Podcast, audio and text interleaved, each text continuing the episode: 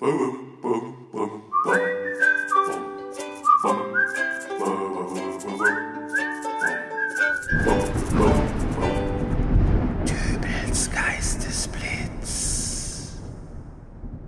grüß Gott, moin moin, wie auch immer und herzlich willkommen zur 433. Ausgabe von Dübels Geistesblitz.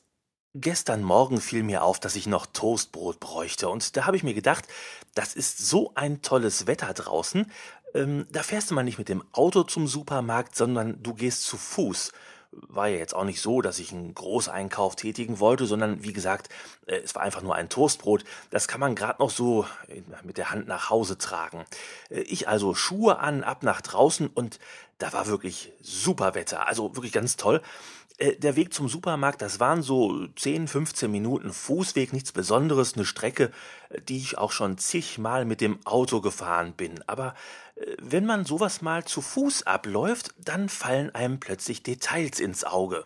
Dinge, die man ebenso gar nicht wahrnimmt, wenn man damit 60, ähm, also ich meine 50, 50, 50 km/h schneller ist da ja gar nicht erlaubt, also deswegen fahre ich da immer nur 50 höchstens.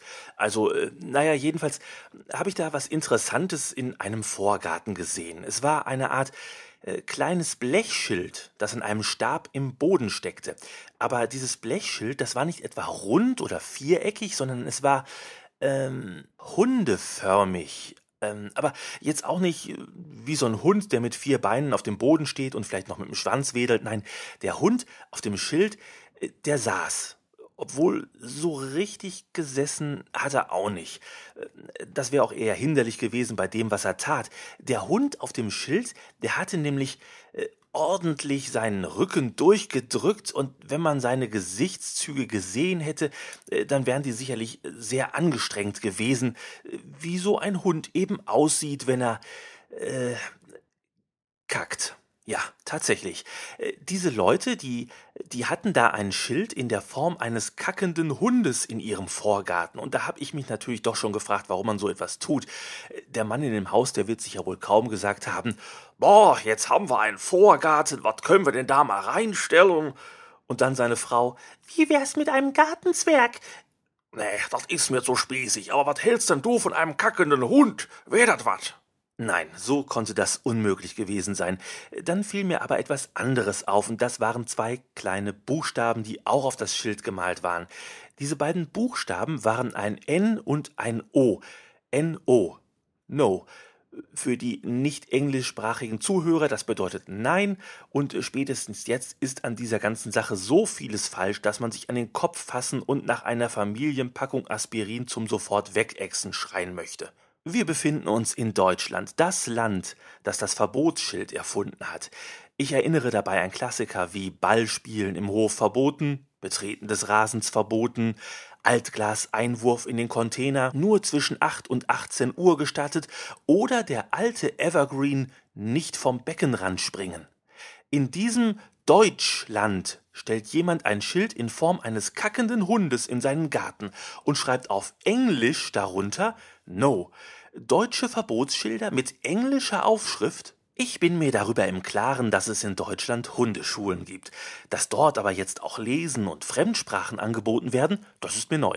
Äh, aber es muss so sein, denn wenn ein Hund mit prall gefüllten Darm an diesem Vorgarten vorbeikommt und weder der englischen Sprache mächtig noch überhaupt lesen kann, dann sieht er dort nur ein Schild mit einem Artgenossen, das ihm zeigt, was man in diesem Vorgarten so tun könnte.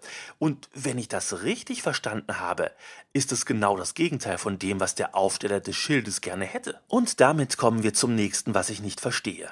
Die Bewohner dieses Hauses möchten beim Blick aus dem Fenster auf keinen Fall sehen, dass ein Hund in ihren Vorgarten kackt. Und was tun sie dagegen? Sie stellen ein Schild auf, das so aussieht wie ein Hund, der in ihren Vorgarten kackt. Also ich übertrage das jetzt mal auf eine Situation aus meinem Alltag. Ich mag keine Erbsensuppe. Habe ich als Kind schon nicht gemocht.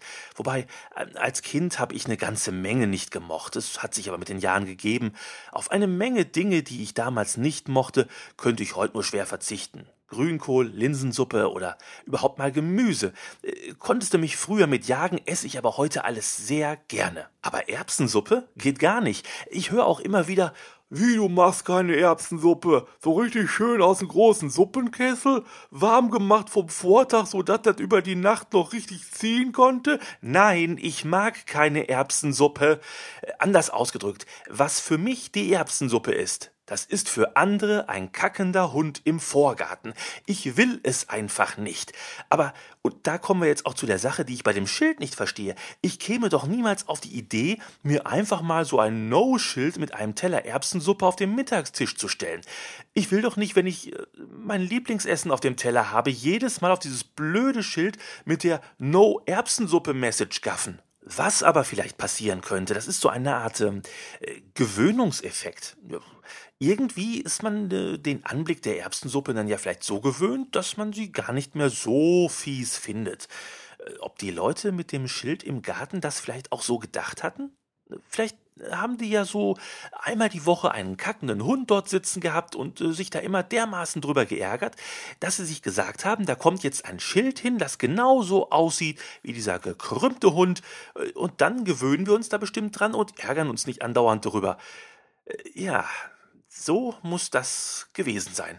Ich glaube, ich gehe morgen wieder zu Fuß einkaufen. Aber dann nehme ich mal den Hund von meinem Nachbarn mit. Vielleicht fühlt er sich ja von dem Schild angesprochen. Obwohl, ich weiß gar nicht, ob der Englisch kann. Naja, nun aber auch genug von mir. Wir hören uns wieder in der nächsten Ausgabe von Dübels Geistesblitz. Bis dahin, alles Gute, euer Dübel und tschüss.